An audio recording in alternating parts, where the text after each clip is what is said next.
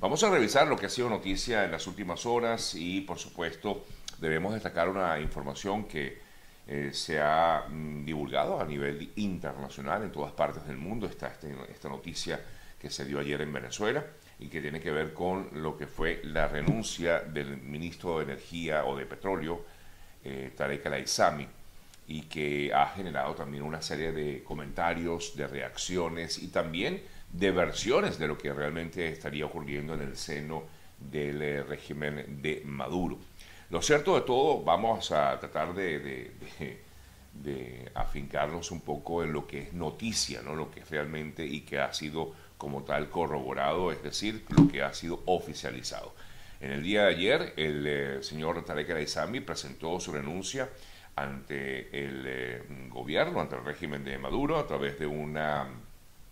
carta que habría presentado eh, directamente a Nicolás Maduro y luego publicada, por supuesto, a través de sus redes sociales, en medio de lo que algunos afirman es una guerra interna, una pugna interna dentro del chavismo, es lo que afirman algunos, pues finalmente el ministro renunció a su cargo y dijo textualmente, en virtud de las investigaciones que se han iniciado sobre graves hechos de corrupción, he tomado la decisión de presentar mi renuncia como ministro del Petróleo a fin de apoyar, acompañar y respaldar todo el proceso que se está haciendo por parte del eh, régimen interno, dice, eh, de que están eh,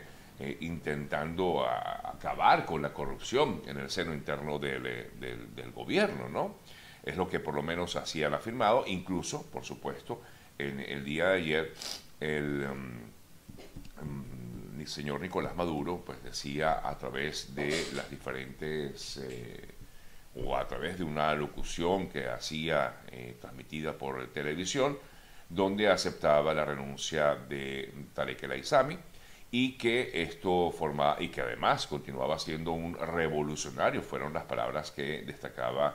eh, Maduro con respecto justamente a lo que fue la renuncia de Tarek El Aizami. Lo cierto de todo es, como les decía, pues hay una serie de versiones, hay mm, comentarios, eh, versiones y por supuesto una gran cantidad de, de, mm, especulaciones que pudieran afirmarse. Algunas pudieran ser ciertas, otras no. Por ejemplo, eh, puedo comentarles lo que ayer eh, comentaba, entre otras personas, la colega Ibellice Pacheco en torno a este tema decía que efectivamente lo que allí estaría ocurriendo, según lo que comentaba Ibellice Pacheco a través de sus redes sociales, es que al parecer esta persona sabría mucho, mucho de lo que pasaría en el seno interno del régimen de Maduro. Se trata de un hombre muy confiable para Maduro, comenta Ibellice, con alta influencia en el sector militar, y eh, además que ella incluso días atrás comentaba de que esto se veía venir de esta renuncia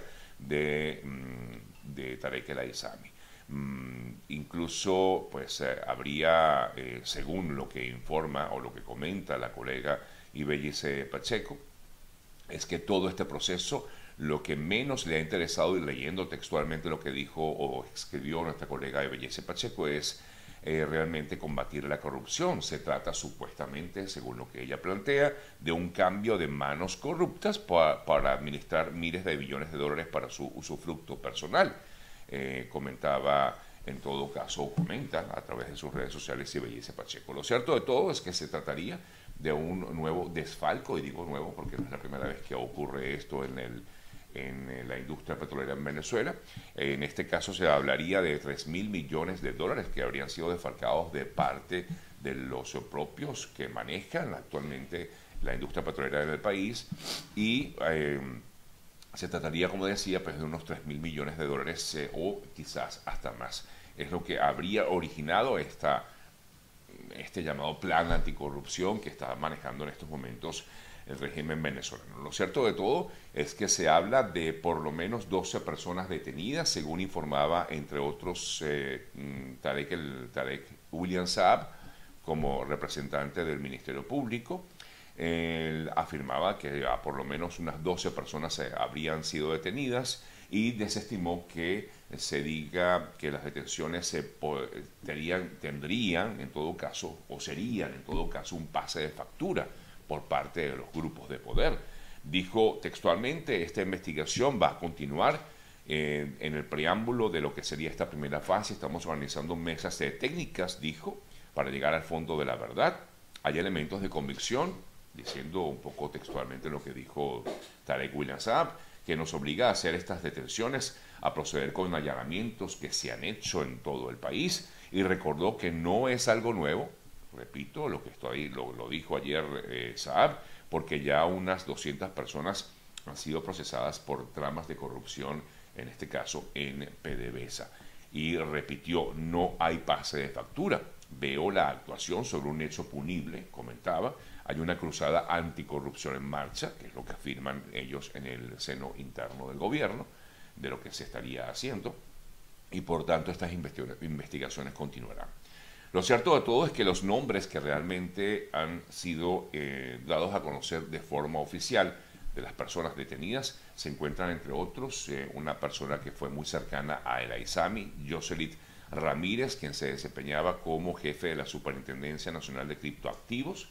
También está el presidente del Circuito Judicial Penal del Área Metropolitana de Caracas, Cristóbal Cornieles, el juez cuarto de control con competencia en delitos asociados al terrorismo, José eh, Maximino Márquez, y el alcalde del municipio Santos Michelena de Aragua, Pedro Hernández. En el caso de, de este ciudadano, de este alcalde, se asegura que este alcalde tendría relación directa con las llamadas bandas de delincuentes que operan en la zona del estado Aragua, básicamente en las tejerías, y según información que daba incluso también el propio Maduro anoche, tendría esta persona, este alcalde, que fue muy criticado en su momento y que prácticamente lo ignoraron, ahora resulta que sí, que efectivamente tendría conexión con bandas como la banda de El Conejo, según la información pues, que se maneja al respecto. Por supuesto, las reacciones en torno a ello, no solamente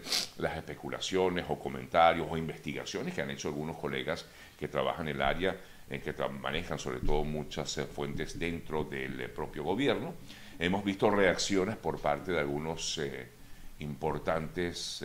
personajes del mundo político, reacciones de María Corina Machado, Enrique Capriles Radonsky, del propio Juan Guaidó, de Nick Merevans, eh, pero destaca sobre todo, entre otras, la del exministro chavista Andrés Cizarra, quien se refirió a estos acontecimientos que están pasando en el país, asegura que Maduro usa la corrupción, dijo Andrés Izarra, Maduro usa la corrupción para controlar las ambiciones de los grupos, pero el poder se lo reserva para él, dijo Andrés Izarra cuando fue consultado, o mejor dicho, cuando escribiendo a través de sus redes sociales. Lo que realmente Maduro descubrió, dijo Andrés Izarra, es un plan para disputarle el poder y es lo que ahora pues afirman algunos que es lo que estaría pasando, que habría un grupo dentro del propio seno del gobierno que estaría buscando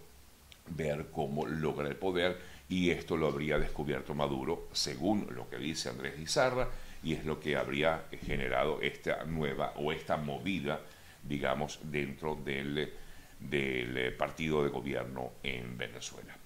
Ante toda esta situación, aunque no se afirma que haya sido por esta razón, pero en medio de todo esto tenía previsto el presidente colombiano viajar ayer a Venezuela a visitar a Caracas, visitar la ciudad capital y reunirse con Maduro. Y ayer fue eh, informado pues, que efectivamente el presidente de Colombia, Gustavo Petro, no iría a Venezuela como lo tenía previsto hacer en el día ayer.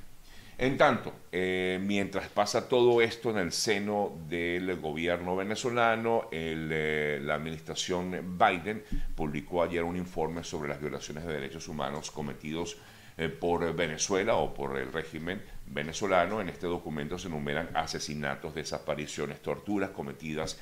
por las fuerzas de seguridad del régimen chavista y según lo que informa o lo que da a conocer este informe, que hace el gobierno de Estados Unidos, que no solamente lo hizo con respecto a Venezuela, sino también con respecto a Rusia, pero en, básicamente con el caso, en el caso de Venezuela,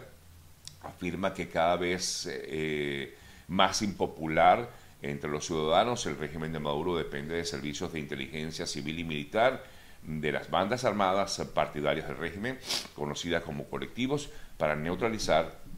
a la oposición política y someter así a la población. Es lo que manifiesta este informe que presentó en el día de ayer el gobierno de Estados Unidos con respecto a la situación que se vive en Venezuela. Por supuesto, más adelante nosotros seguiremos hablando un poco de este tema porque vamos a consultar o compartir, como todos los martes, con nuestro colega Vladimir Kislinger en unos minuticos. Seguramente, pues, él nos va a dar su punto de vista acerca de todo esto, el análisis que pueda hacer de esto que está ocurriendo actualmente en Venezuela. Otra de las noticias que se destaca a esta hora y tiene que, tiene que ver con justamente lo que fue la reunión que sostuvo en el día de ayer. Mauro, hazme un favor, discúlpame, acércame un, papelito.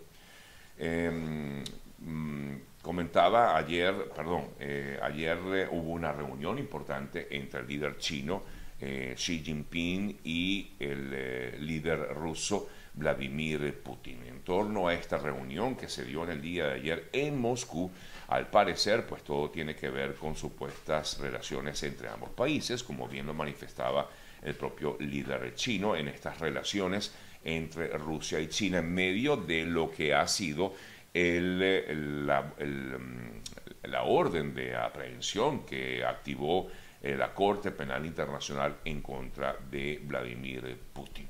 Eh, mientras tanto, el vicepresidente del Consejo de Seguridad de Rusia, Dmitry Medvedev, afirmó que es completamente imaginable un ataque de precisión con un misil ruso contra la sede de la Corte Penal Internacional. Sí, así lo dijo el propio Medvedev, quien es el eh, vicepresidente del Consejo de Seguridad de Rusia.